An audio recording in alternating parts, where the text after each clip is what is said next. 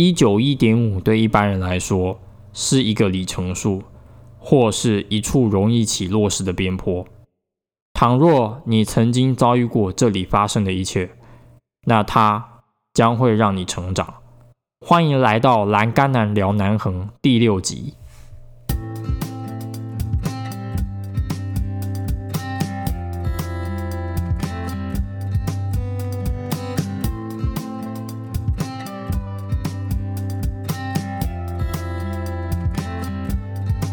在节目开始之前呢，我想要先来感谢给我建议的朋友们，他们建议我就是以更轻松的方式来呈现我的节目，所以我在这边非常谢谢你们。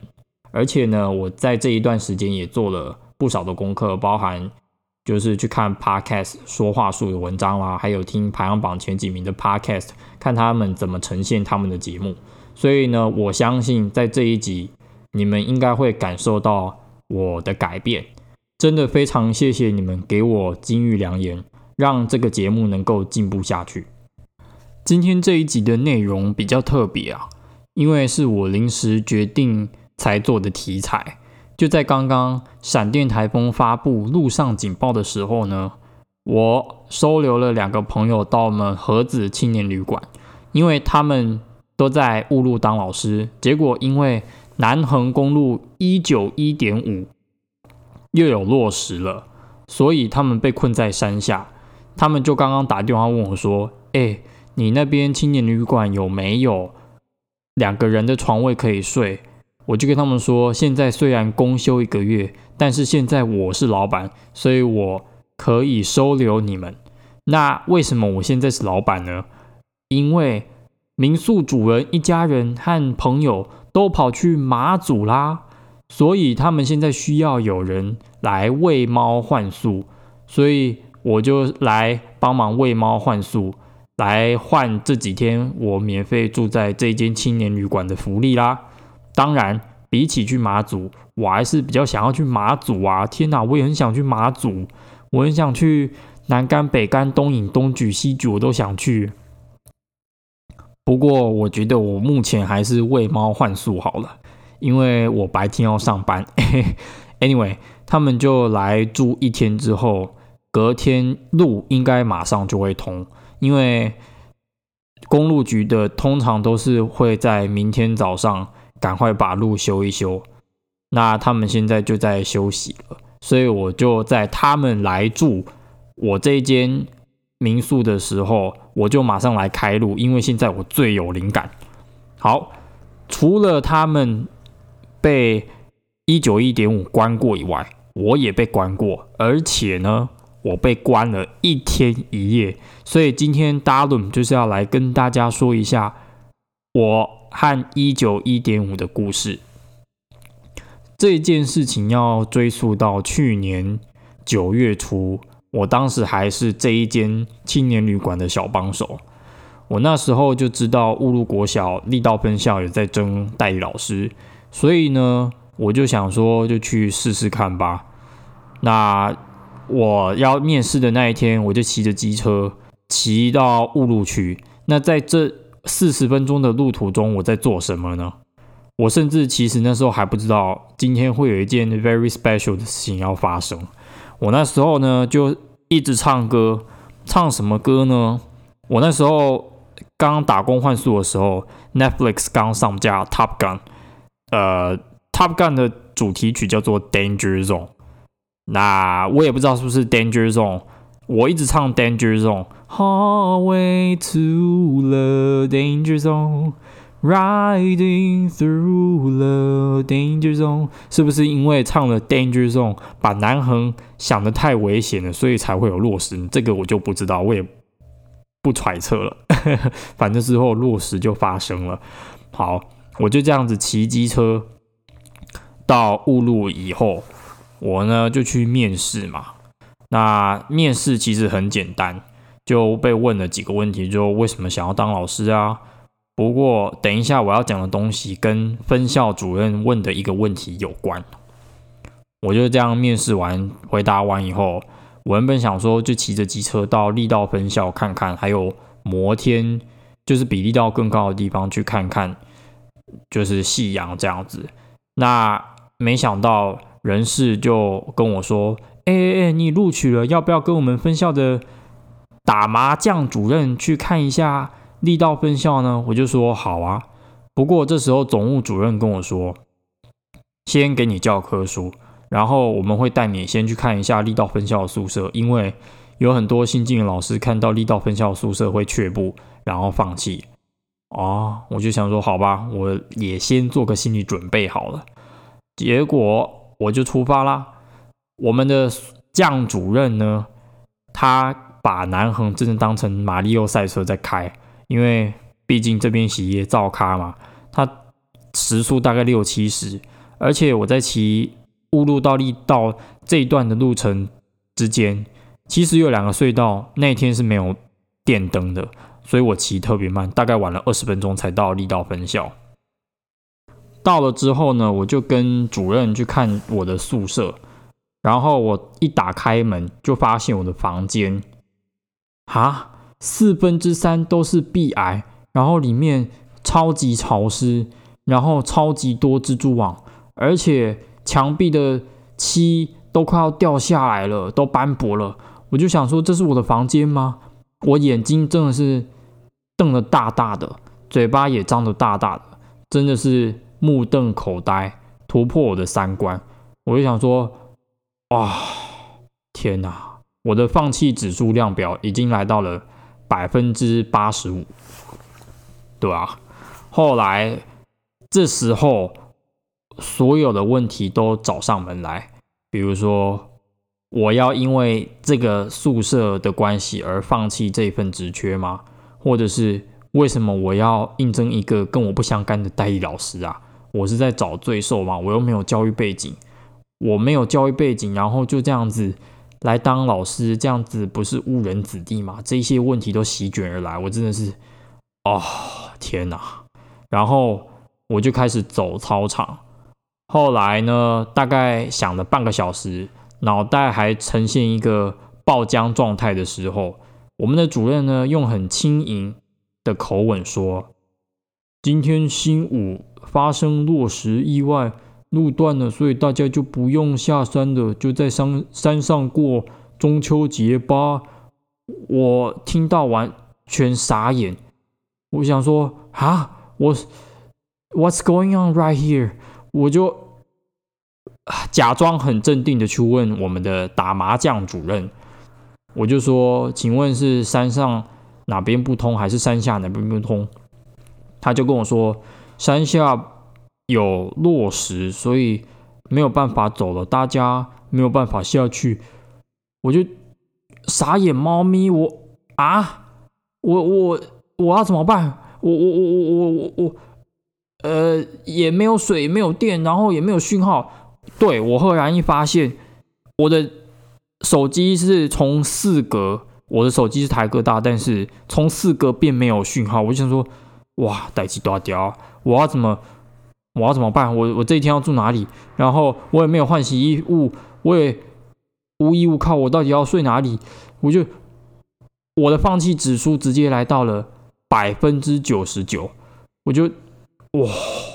我现在除了宿舍要烦恼，我还要烦恼说：天哪，连大晴天都会有落石，那我是不是以后每一天骑过来都会有落石砸到我啊？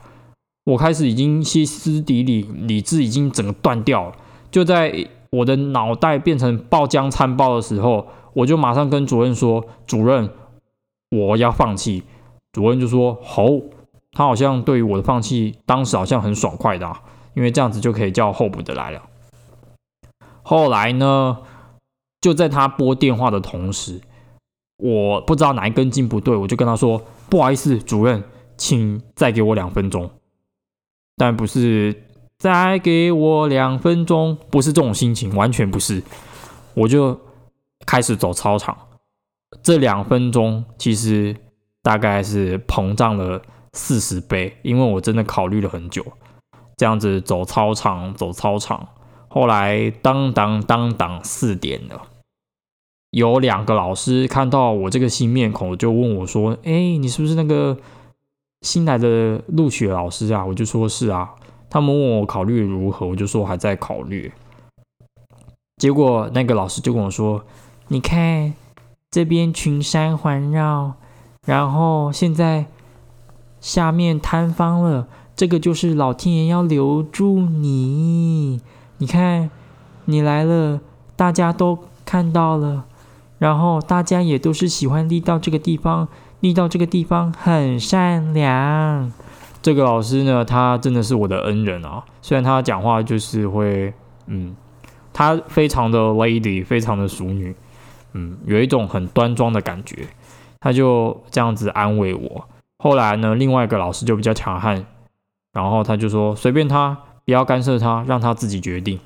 但这个老师虽然一开始给我的印象是这样，但是他后来是帮我最多忙的老师。然后我。听完这两个老师的经营，我还是没有结论。后来主任真的按捺不住，他就问我说：“你记不记得今天我在面试的时候问你什么问题？”我就说：“呃，什么？”他就说呢：“请问你如何关怀辅导翠家的学生？翠家是脆弱家庭的意思。现在我们不能讲高关怀，因为高关怀对他们来说。”这个字眼有点敏感，所以要讲翠家。这边跟大家补充一下，他就说：“哎，我看到你这样子懦弱的表情，请问你是要怎么当老师啊？偶尔一次落实就把你吓成这样，我现在就想要辅导你了呢。拜托你坚强一点好不好？”我当时就是愤恨难平，因为就觉得很不公平。哎，虽然你是立道人，但是。你住多久才遇到落石？我今天上台上山第一天还大晴天哦，大晴天哦，就遇到落石。那我是不是以后天天都会碰到落石？我当时就觉得说这样讨拍没用，但是我当时真的是哑巴吃黄连，有苦说不出啊。我呢就这样子很挣扎的很久。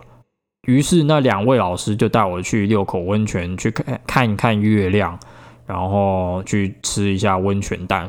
我的心情就比较放松一点，我开始恢复一些理智了。然后呢，他我就先开始想说，应该不会天天都有落实吧。然后我就想说，这一连串的决定，包含在池上岛公幻术这些选择，应该。都是对的吧？就开始安慰自己之类的。后来他们跟我说，雾路今天有办烤肉派对，中秋烤肉派对，问我要不要去。于是呢，我就去看一看雾路本校的年轻老师，还有一些资深老师，问他们说为什么想要来雾路之类的。然后我发现，其实这些老师有来自不同各地的，有金门的，有高雄的，有新竹的，有台北的。而台北的呢？刚好就是之前也是盒子的小帮手，我问他说为什么要来，他就跟我说，因为这边很漂亮啊，想要来这边体验生活。哦，既然他都来了，我就我就也开始在考虑了。然后金门的和高雄的，就是来跟我借住的这两位朋友，嘿嘿嘿对。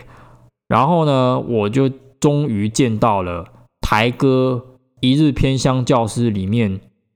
期待的教导主任，果然在 YouTube 上跟本人一模一样，一样的亲和，一样的友善，完全没有架子。我就想说，诶，我之前都没有看过这种教导主任，我就想说，应该跟他共事应该蛮顺利的。所以呢，于是，在八点多，我说哈了，show hand 了，我就答应吧。我也就不再想了，我我就想说，也不会有天天落实这种事啊。我算是完全恢复理智了，就是因为眼前的烤肉，眼前的人让我待了下来。后来总务主任跟我说，必癌的事我们马上会处理。然后你真的很幸运，第一天来就碰到落实，而且还是大晴天。我呢，十五年来第一次碰到这种状况。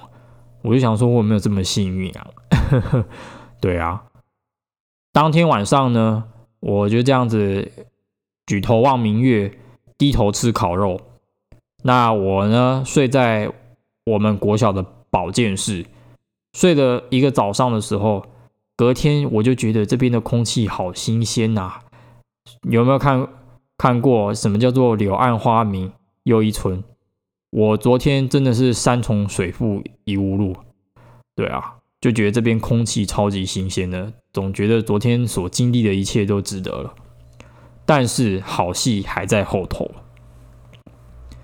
九点多呢，有一些同事很顺利的下山了，但是十点居然还有落实，我呢就这样子被卡住了，而这一卡就是两个多小时。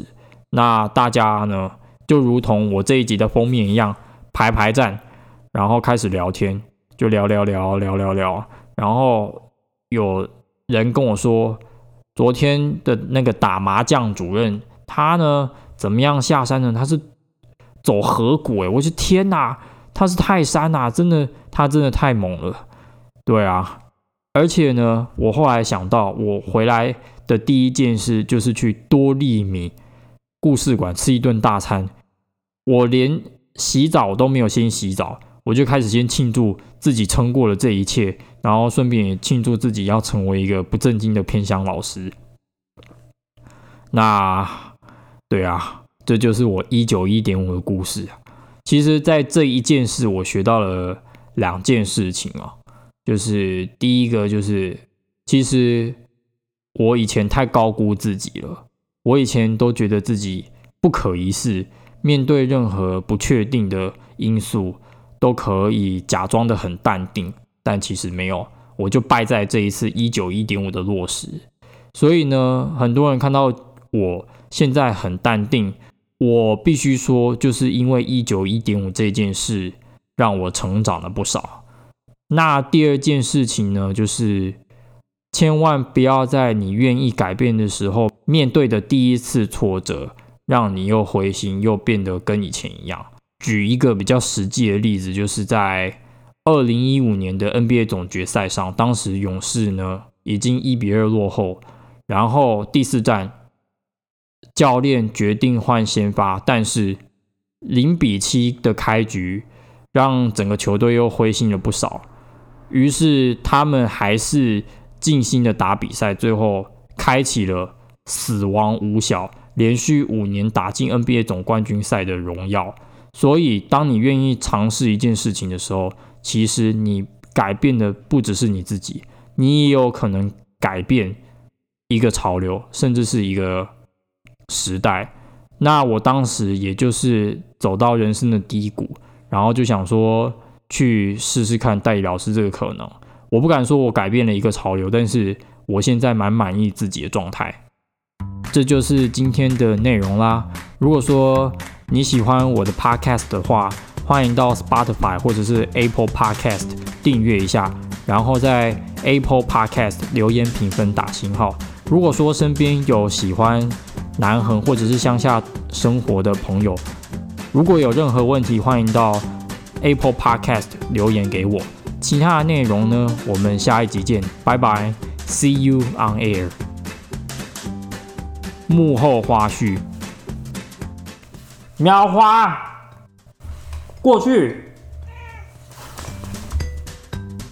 过去，过去，喵花，不要再咬乐色袋，过去，过去。我们这只猫呢，它非常喜欢翻乐色袋，因为对它来说，乐色袋就像是黄金。刚刚我吃了对面的鹅肉饭，鹅骨头是它的最爱，所以呢，他就是奋不顾身的翻了垃圾袋。刚刚被我处罚了一顿。然后呢，现在我在录音的时候，他们又跑来，所以呢，喂猫换宿其实也是一件苦差事啊。大家如果说以后挑打工换宿，喂猫换宿真的要三思啊！